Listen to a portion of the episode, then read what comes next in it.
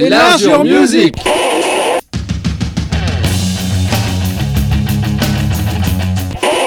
Enlarge your music 296, bonsoir à toutes, bonsoir à tous, bonsoir Nico dans le bocal. Après une, session, release session, maintenant on se retrouve pour un spécial sur un label qui nous tient à cœur. Un Oui. label euh, indépendant euh, assez culte en fait. Complètement indépendant même. Euh, bonsoir à toutes et à tous. Euh, bah, en fait, ça faisait un moment qu'on n'avait pas fait des petits labels et moi, Oui. c'est des émissions que j'aime bien faire.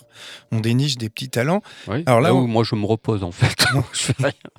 Bah, faut quand même faire la prog. Ouais. On va euh, parler de Kill Rockstar. Donc, c'est un label qui a un peu suivi les traces des premiers labels de punk américains des années 80, tels que SST, Discord et Alternative Tentacles. Kill Rockstar, c'était dans les années 90 le label de référence de la scène musicale d'Olympia dans l'État de Washington et le label qui est un peu à- aux prémices, à l'origine du mouvement Riot Girl. Oui. Slim Moon, il déménage à Olympia à 18 ans et il tombe dans une galerie d'art sur un spectacle de spoken word de Jesse Bernstein. Et là, il est époustouflé. Il commence à en écrire et il va en jouer. Il s'implique alors fortement dans la scène musicale du coin et il joue dans un tas de groupes différents, notamment dans le groupe de rock expérimental qui s'appelle Witchy Poo, dans lequel, il, dans lequel il rencontre Tinuviel Sampson. Et avec elle, il décide de créer un label dans le but de sortir les enregistrements de spoken word qu'il est en train de faire et puis ceux de ses amis. Parce qu'il savait pas jouer d'instrument. Exactement. Et il nomme sa maison de disques Kill Rockstar d'après une peinture parce qu'il est aussi peintre à ses heures hein, Ouais. et euh, qu'il a réalisé et sur lequel il a écrit euh, Kill Rockstar sans aucune raison. Il voit la pochette, il dit oh ça sonne, je prends ça pour mon label. Et euh, Moon, il va s'inspirer euh, des labels comme Touch and Go, Discord, mais aussi comme Key Records. Et en, en voulant, en fait, il veut diriger sa maison de disques d'une manière juge, euh, d'une manière juste et respectueuse pour ses artistes. Tout Et à fait. On commence euh, avec bah, musique. Ouais, le groupe phare donc du mouvement Riot Girl et toi aussi. C'est à savoir Brat Mobile, c'est un groupe de punk formé en 91 à Olympia par Alison Wolf et Molly Newman. Donc ce sont alors deux étudiantes qui collaborent à un fanzine féminine, féministe qui s'appelle Girl Germs. Elles vont créer Brat Mobile au départ comme un groupe fictif. Aucune d'elles joue d'instrument, elles écrivent juste des textes qu'elles interprètent à cappella. Puis avec l'aide de Robert Crissy, elles vont donner euh, leur premier concert en 91 en se partageant la guitare, la batterie et le chant. Et il y a leur premier label Petit Mousse qui sort en, leur premier album pardon qui sort en 93. Bratmobile se sépare en 94, se reforme en 99 jusqu'en 2003.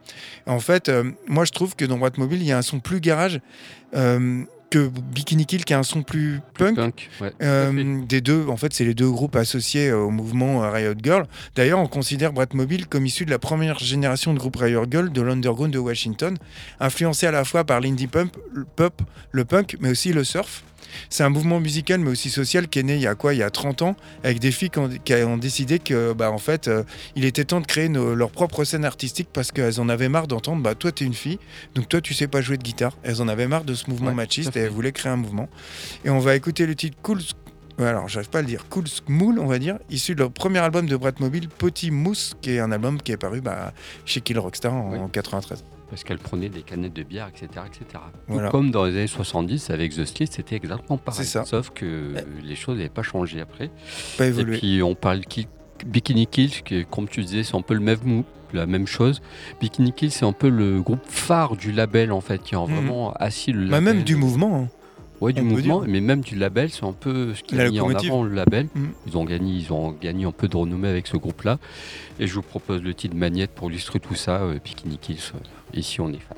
Voilà. Eh ben, on commence euh, cette programmation Kill Rockstar avec deux groupes phares du mouvement et du label, à savoir euh, Bratmobile et Bikini Kill. We're so cool, yeah, yeah. Yeah, we're so cool, cool. We're so cool, yeah, yeah. Fuck you too, cool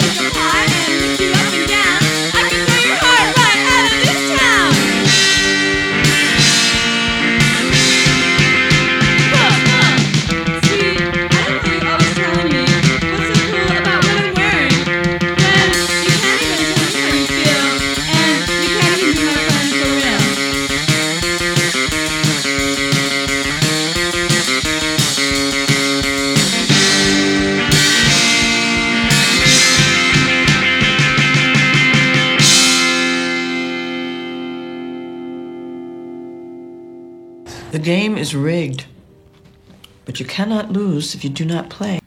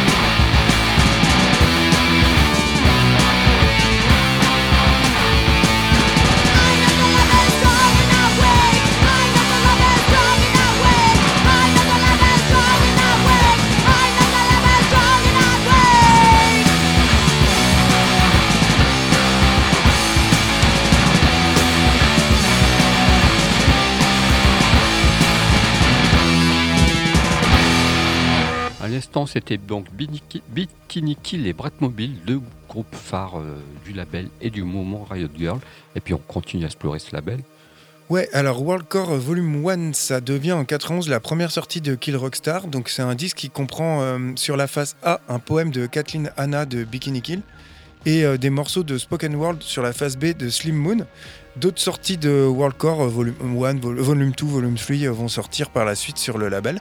La même année, Moon il revoit sa position euh, de sortir que des enregistrements de Spoken World après avoir vu le premier concert d'Unwood et euh, il va sortir leur première single euh, et du coup il se dit bah franchement ce groupe là je veux absolument le, diffuser, le sortir donc euh, bah tant pis je vais pas sortir que du Spoken Word. À toi. Et puis un peu de musique. Je vous propose Delta, Delta 5. Delta 5, euh, groupe euh, qui est devenu culte, mais qui à l'époque est passé totalement inaperçu, qui existait de 79 à 80. C'est un groupe britannique. Moi, je trouve que ce groupe, euh, le son de ce groupe est hyper moderne. Ça pourrait sortir maintenant, sauf que c'est sorti en 80. Alors, c'est un groupe qui est formé par des étudiantes en école d'art et leur musique mm, combinée euh, politique féministe et son punk funk et elles la particularité d'avoir deux basses dans le groupe. Alors voilà, donc euh, les membres n'étaient pas très actives, elles prenaient leur temps hein, pour jouer. Euh, puis elles étaient en, en groupe des membres importants du mouvement rock adulte fasciste, rock artiste fascisme, pardon. Elles ont eu des programmes justement avec l'extrême droite. Voilà. Alors, alors au bout d'un moment, leur disque est sorti. Elles ont sorti un premier album sur un petit label qui, qui leur, enfin, le son, de leur- la production ne leur convenait pas. Et puis il y a eu, une- ça n'a pas du tout marché, donc déception commerciale. Le groupe s'est séparé. Et sur euh, Kill Rockstar, parce que Kill Rockstar réédite aussi des pépites qui ont- sont passées inaperçues. Euh, donc réédite, tu- en fait, c'est un- une, une une single et session de 79-81. Dessus, on va retrouver une Pill Session comme par hasard. Voilà, et Forcément. tout le temps là. Et puis quelques morceaux. Et puis ce qui nous intéresse, c'est ce soir, c'est le titre Mind Your Own Business, qui est en, groupe, euh, c'est un titre euh, hyper moderne, sauf qu'il est sorti en 79-80. Euh, franchement, moi, je suis hyper fan. Eh Qu'est-ce ben- que tu proposes après ben, on va en parlait au début. Ouais, on va, on va parler d'Onwood, dont j'en parlais justement. Donc, c'est un groupe originaire d'Olympia qui a apparu euh, au début des années 90 en pleine période grunge, mais eux, ils évoluaient à l'écart de cette scène dans l'ombre. En Wood, ils enchaînent les tournées à petit budget, les concerts underground ouverts à tout âge dans des endroits peu conventionnels, aussi bien les squats, les caves que les salles des fêtes ou les auditoriums des collèges. Et ils vont progressivement glaner un statut de groupe culte grâce à leurs concerts, mais aussi à une éthique euh, do it, euh, do it yourself. Ils n'ont jamais lâché. Euh, non, ça c'est clair. Ils se sont toujours revendiqués de groupes qu'on adore comme Sonic Youth, Fugazi, Jesus Lizard, Nation of Ulysse et Gang of Four. D'ailleurs, ça se ressent complètement dans leur musique. Oui, fait. Et comme je disais, Slim Moon, le fondateur de Kill Rockstar, il a vu leur premier concert et là, il a été scié. Il a trouvé que leurs chansons, en fait, ils étaient à des années-lumière d'avance sur d'autres groupes et ça lui a fait le même effet qu'un petit groupe qu'il avait vu au tout début dans son garage chez Nirvana. Et il s'est dit, bah, Nirvana, ils ont galéré un petit peu, puis après, euh, ils ont eu une maison de disques et puis ça va être la même chose pour euh, nous, sauf Sauf que ça n'a pas du tout été le cas. non, pas vraiment. Du coup, il a dit, bah, eux, ils méritent d'avoir un disque, je vais les sortir. Et euh, même s'il avait sorti, décidé de sortir que du spoken word, il a fait une entorse. Et finalement, c'est comme ça que Kill Rockstar s'est ouvert à la musique euh, amplifiée. Tout genre, ouais. Voilà. quoi. Et en 93, après quelques singles à Unwood, il sort Fake Train, un premier album qui est qui est pas vraiment un album parce que l'éponyme sorti en 95, il aurait dû être le premier, mais en fait ça a été reporté à cause d'un changement de line-up. Enfin, c'est tout un truc. Unwood, ils sont alors inarrêtables, ils sortent des disques tous les ans chez Kill Rockstar. Et pourtant, en 2002, les trois membres ils décident de se séparer. Ils laissent derrière eux une multitude de compositions qui vont faire le bonheur d'un autre label qui pourrait t'intéresser d'ailleurs, Numéro Group, qui va multiplier les rééditions. Un retour sur scène serait annoncé en 2023 aux États-Unis, mais bon, j'attends de Ah, ils, voir. seront, ils seront un peu vieux maintenant. C'est ça. En attendant, on va écouter le titre Dragan- Draganlus, c'est ça, qui est issu du premier album Fake Train qui est paru en 93 chez Kill Rockstar. Et juste avant, Unwood, Delta 5.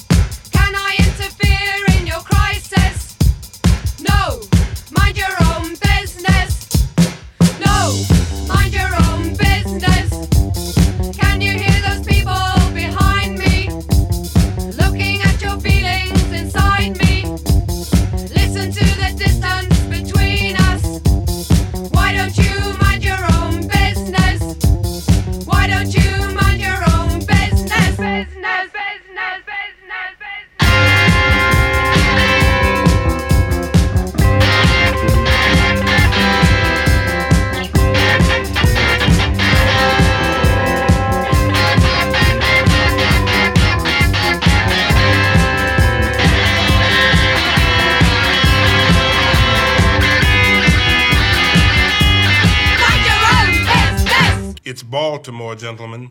The gods will not save you.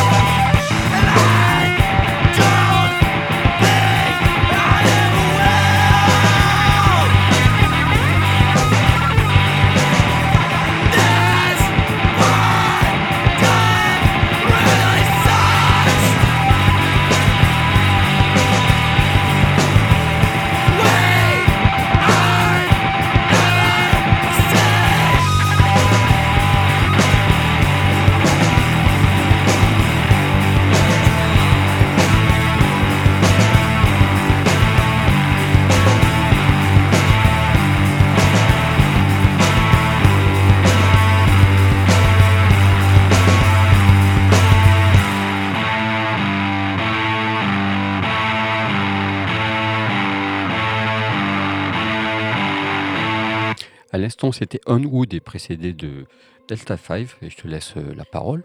Continuer. Bah, en Je quatre- parle pas beaucoup ce soir. Non, non, mais en 91, on avait un petit peu déjà évoqué ça sur le Ouais. label, euh, l'émission sur Care Records. Donc en 91, Calvin Johnson et Candice Pedersen du label Care Records, ils organisent à Olympia un festival de musique était tout indé. le temps là, celui-là.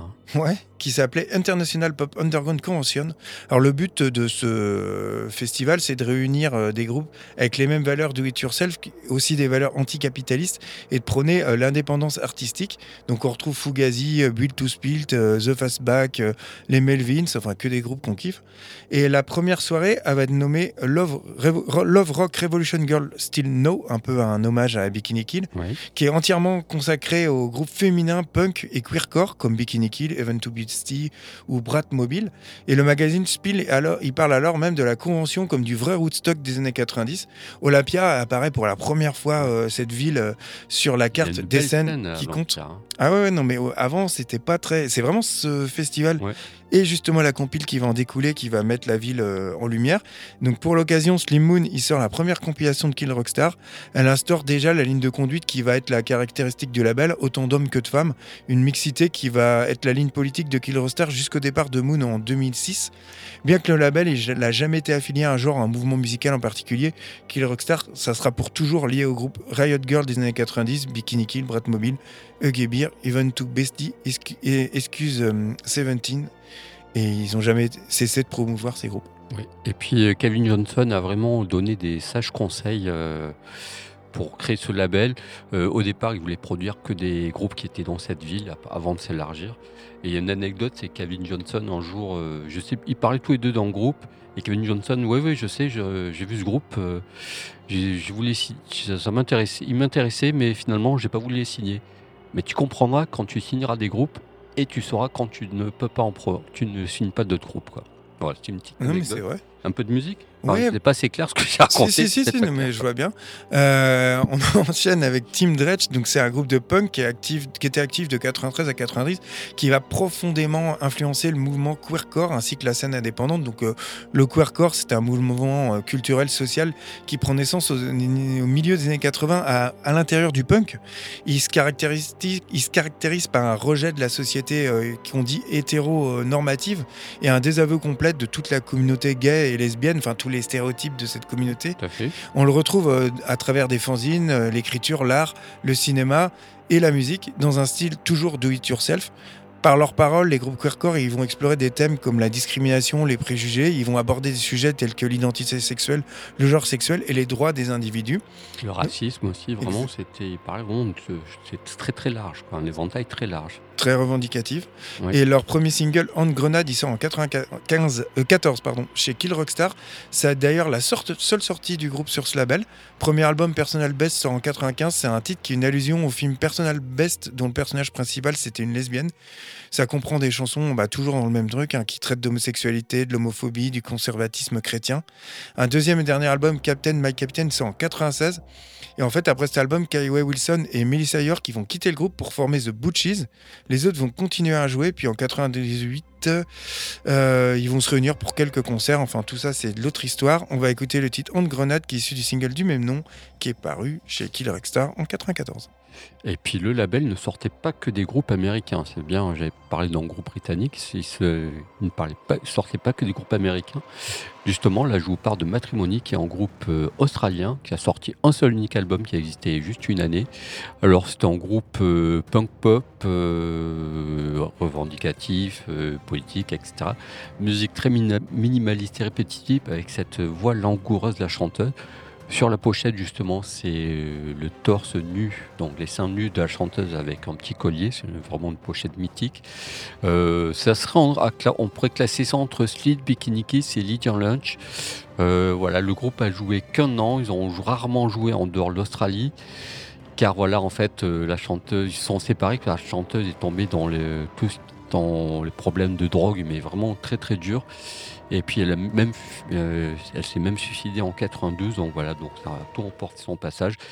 Donc c'est une réédition de cet album qui fête son 30e anniversaire, euh, qui porte le titre Kitty Finger. On va écouter le titre Elvis Superstar pour illustrer tout ça. Eh bien, on commence avec Team Dretch.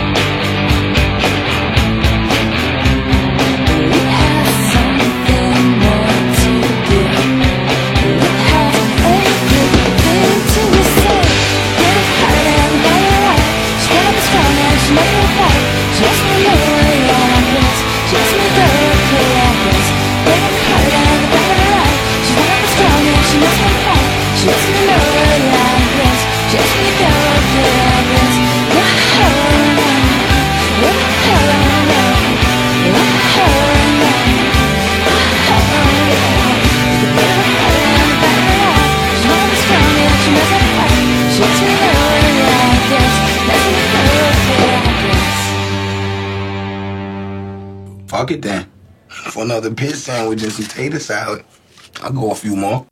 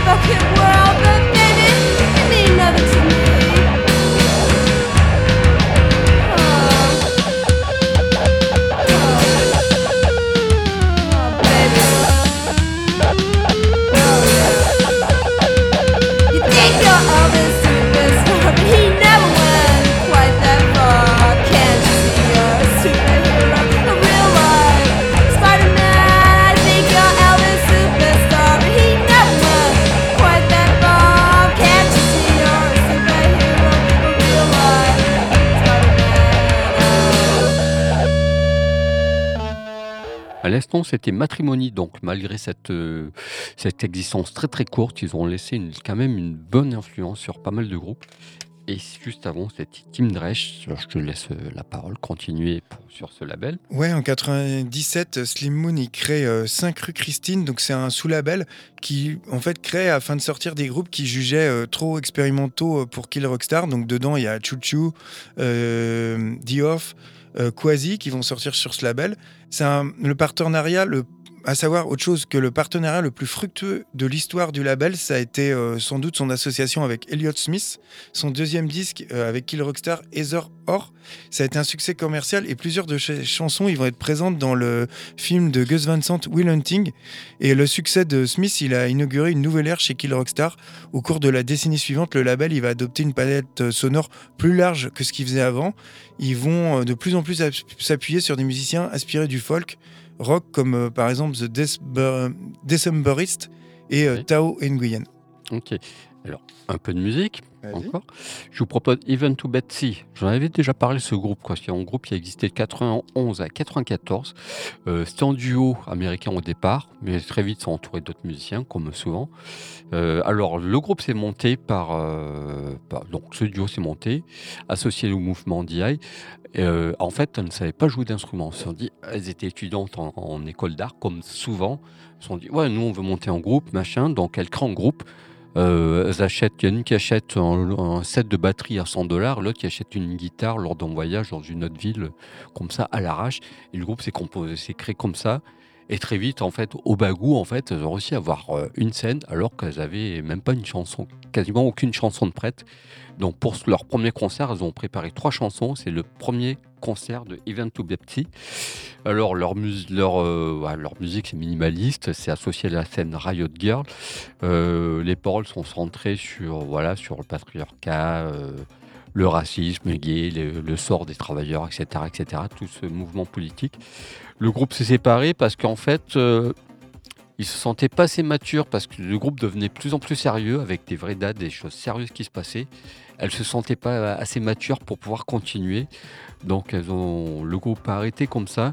Puis la suite, ça donne que Slater Kinney arrive, il y a la chanteuse Slater Kinney qui apparaît dedans. Et puis voilà, puis ils vont profiter de pour se lancer dans différents groupes riches et variés.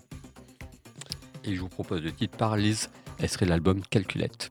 Eh ben, quelle coïncidence, euh, je vais parler de Slater Kinney, Voilà. qui se forme en 94 à Olympia sur les bases de deux groupes, Even to Bestie, Oui. et dont tu viens de parler, et Excuse 17. Donc Corinne Tucker et Carrie euh, Bronstein, j'espère que j'écorche pas Oui. leur nom, et choisissent alors de former un nouveau groupe, et elles trouvent pas de nom suffisamment évocateur et décident de nommer Slater Kinney après le nom d'une sortie d'autoroute des alentours d'Olympia. Le duo devient trio avec l'arrivée de la batteuse Laura McFarlane. Leur premier album sans titre, il sort en 95 sur le label Chenzo, un label qui appartient à Donna Dresch du groupe Teen Dresch dont j'ai parlé avant. Les paroles donc sont politiquement engagées, provocatrices, sulfureuses. Elles dénoncent tout ce qui est discrimination féminine. Le son, l'attitude, ça va rappeler des groupes féminins bah, comme Bikini Kill, L7, Bratmobile et trop logiquement Even to Bestie. Oui. En Euh, plus mature, en fait. C'est ça, ouais. Et Slater Kinney, bah, ça va devenir un des fleurons du mouvement Riot Girl, un groupe phare des années 90-2000, une période dont elles vont sortir sept excellents albums, de leur album homonyme en 95 à The Woods en 2005, en passant par Dig Me Out en 97. Les trois filles de Slater Kinney, ils ont su créer une identité profonde et enrichir un univers qui était bien à elles. Et le groupe va se séparer en 2006, il renaît en 2014, ils ont depuis publié trois albums qui, moi, m'intéressent un peu moins. Ah, puis le dernier, pas du tout, parce que la batteuse est partie, donc ça. ça Ah, j'aime bien moi quand même, mais je sais qu'on est un- pas d'accord là-dessus. À noter que le Slater Kinney, euh, lorsqu'elles s'étaient formées, elles avaient approché Slim Moon pour qu'ils sortent chez Kill Roster leur premier album, mais celui-ci voyait Slater Kinney comme un projet secondaire de Even to Betsy et de Excuse 17, deux groupes qu'il adorait. Du coup, il a refusé. L'album a cartonné et Even to Betsy et Excuse 17, ils ont fini par se séparer. Donc vont revenir vers la belle en, pour leur sortie, moi mon préféré, l'album Dig Me Out en 97, dont on va écouter le titre One More Hour. Et Slater Kinney n'était même a réussi à sortir du carcan, pas, oh, vraiment carcan, mais à sortir de cette, euh, référence Riot Girl en fait, pour sont vraiment élargis à autre chose quoi. Et tout de suite, Event to Betsy.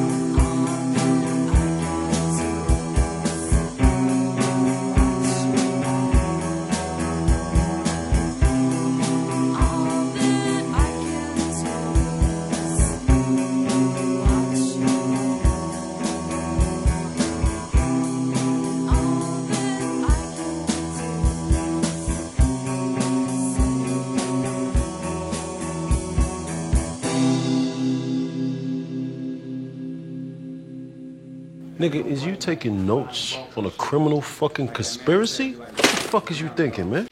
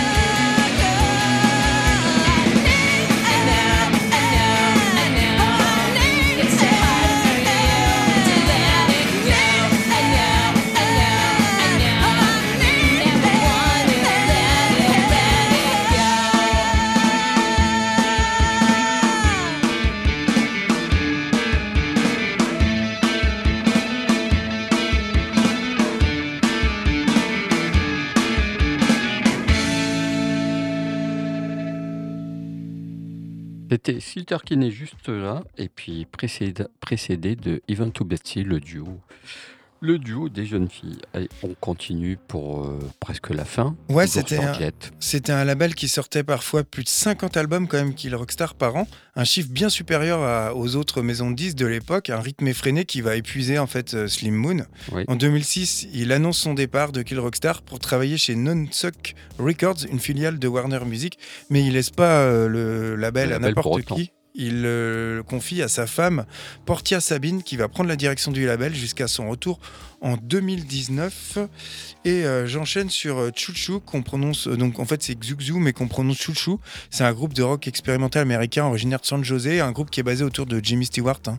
Le reste des membres, c'est à, à gérer géométrie variable. Il touche à de nombreux genres musicaux, la noise, la musique électronique, la pop, voire le folk. Stewart, lui, se dit surtout influencé par Cure et Joy Division. Ils utilisent aussi bien des instruments indigènes que des instruments de rock traditionnels. On peut citer comme instrument indigène euh, l'harmonium, la mandoline, un mélange de guitaron mexicain et de violoncelle. Euh, la majorité des paroles de leurs chansons, ça traite euh, de toute façon des sujets sombres comme suicide, sida, les guerres, les expériences tabous. Ils vont sortir deux albums chez Kill Rockstar, Woman as Lover en 2008 et Dear God I Hate Myself en 2010. Et nous, on va écouter le titre Woman as Lover, qui est pour une fois, j'ai choisi une reprise, à savoir de David Bowie et Queen, le titre Under Pressure, qui est avec en invité Michael Gira des Swans. Ça doit être mieux parce que le morceau, moi, je je suis pas très fan. De- du morceau original. Et puis ça sera enchaîné avec New Bloods. Alors New Bloods c'est un trio de punk minimalistes engagés et militants, euh, puisqu'ils sont, dans, le trio, il y en a deux qui sont gays. Ce sont des deux afro-américaines. C'est une musique sous influence Raincoat et ESG, mais aussi le dub et l'afro et l'afrobeat. Euh, voilà, et puis euh, dans leur musique, elles parlent de la sous-culture afro-américaine, parce qu'il y a une sous-culture aussi, que ce soit euh, le roman, le cinéma, euh, etc., etc., l'art aussi. Et surtout dans les années 90. On a souvent parlé de les années 70, mais pas des années 90. Et donc voilà, donc la particularité, c'est qu'il y a un violon qui accompagne ce groupe pour donner cette musique une espèce de truc assez singulier. Je propose le, titre 3, extrait de l'album Se- Secret Life, pour illustrer tout ça. Et on revient pour la suite de- du label. Et oui, et on écoute Chouchou.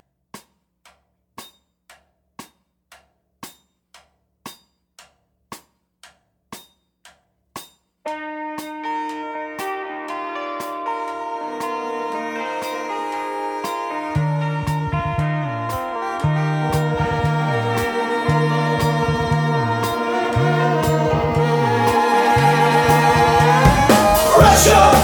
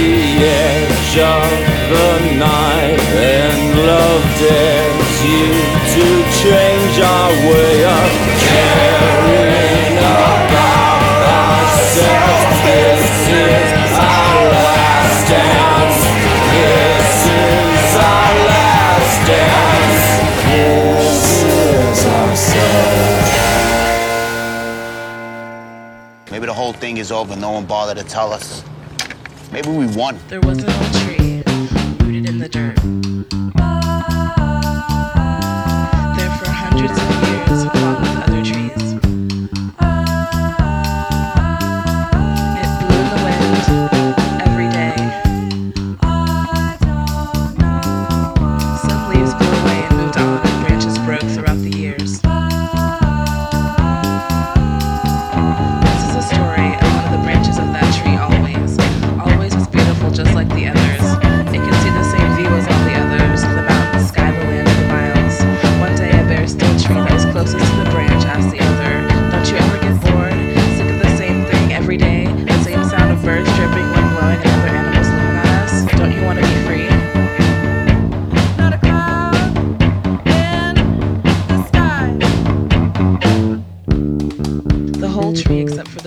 always said, We are free. We live longer than most anything. We've seen things grow and die, given so many creatures life and air.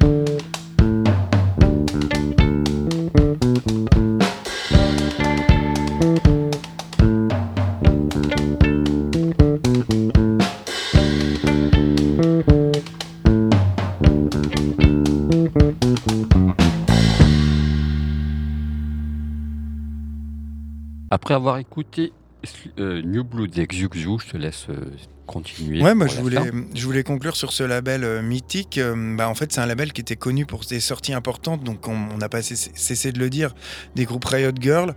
Et euh, Kill Rockstar, c'est l'un un des modèles de label indépendant, et à travers son intégrité, c'est devenu l'une des maisons disques les plus influentes de la musique indépendante euh, Voilà. Ils contemporaine. ont aussi quelques têtes d'affiche. hein. Il y a Elliott Smith qui a signé chez eux. Il n'y a pas que des groupes. Nous, on a fait une sélection vraiment indé, mais ils n'ont pas fait que ça. Exactement. Et on va terminer par, pour ma part, pour Donc, euh, bah, eh, alors ça, c'est une anecdote qui est assez marrante. La manière dont se forme Kinski, bah, elle, est, elle est très drôle. C'est deux clients qui se rencontrent en 98 dans un bar. Ils engagent la conversation sur la musique. Le barman, il les entend. Et les trois, ils décident de monter un groupe. Voilà. Le trio, simple, efficace. Le trio va devenir ensuite un quatuor avec l'ajout d'un claviériste. Les deux premiers albums, euh, ils leur permettent de se faire une petite notoriété, notamment en tournant en première partie de Acid Mother Temple et en signant chez Sub Pop. Ils sont originaires de Seattle. Kinski euh, partage le même état d'esprit que la scène locale des années 90, à savoir les guitares fuzz en avant et un rock psychédélique tortueux et enivrant. Ils sont très productifs et dans la première moitié des années 2000, le groupe va se faire plus discret. Et après 2007 il sort de son silence qu'en quatre- qu'en 2013 avec euh, Cozy Moments qui va sortir via Kill Rockstar, euh, Kill Rockstar et dont on va écouter le titre Conflict Free Diamonds. À noter qu'ils ont ouvert pour Tool en 2007 euh, sur euh, la tournée de 10,000 Days. Puis pour ma part, pour terminer, ça sera le groupe post-punk Lilik. Lithic, pardon. Alors, Lithic, c'est un groupe post-punk, comme je disais, qui évoque euh, Gang of Four, mais aussi Pylon, The Fall, euh, Divo. Euh, c'est énergique, c'est tendu, c'est nerveux, c'est dans l'urgence. Euh, c'est des morceaux courts, c'est tout, c'est du. Ça pourrait être associé au mouvement art rock, mais aussi no wave, en mode dépouillé, rafraîchissant. Ça remue tout ça un peu, ça secoue un peu tout ça. Voilà, on est pris par le temps. Je vous propose quel titre on doit écouter? Je vous propose le titre An Island, et serait l'album Tower of Edge. Ont fait trois albums depuis 2018. C'est vraiment un super groupe à découvrir. Euh, c'est singulier en fait. J'aime bien le mot singulier en fait. Je me répète, je le répète souvent, mais j'aime bien. Puis c'est un label singulier. C'est une belle émission sur une belle maison. On va se quitter un avec ça. chouette label euh, bien sympa et on termine avec Kinski et on vous dit à la semaine prochaine Bye bye,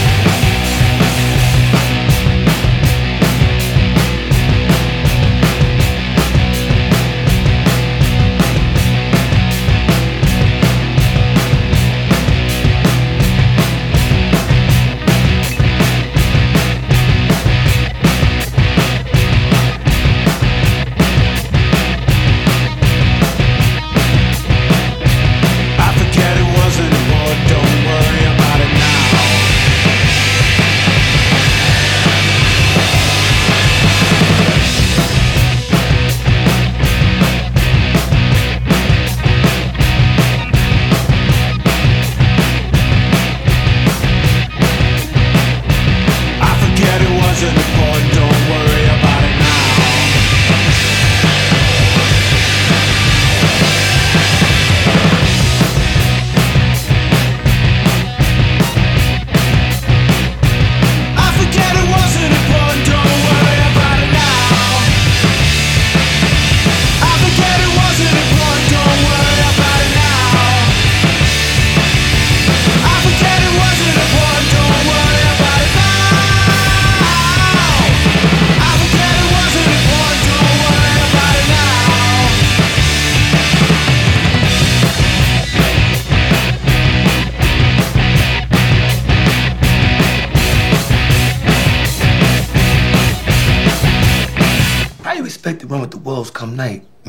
they spawn with the puppies.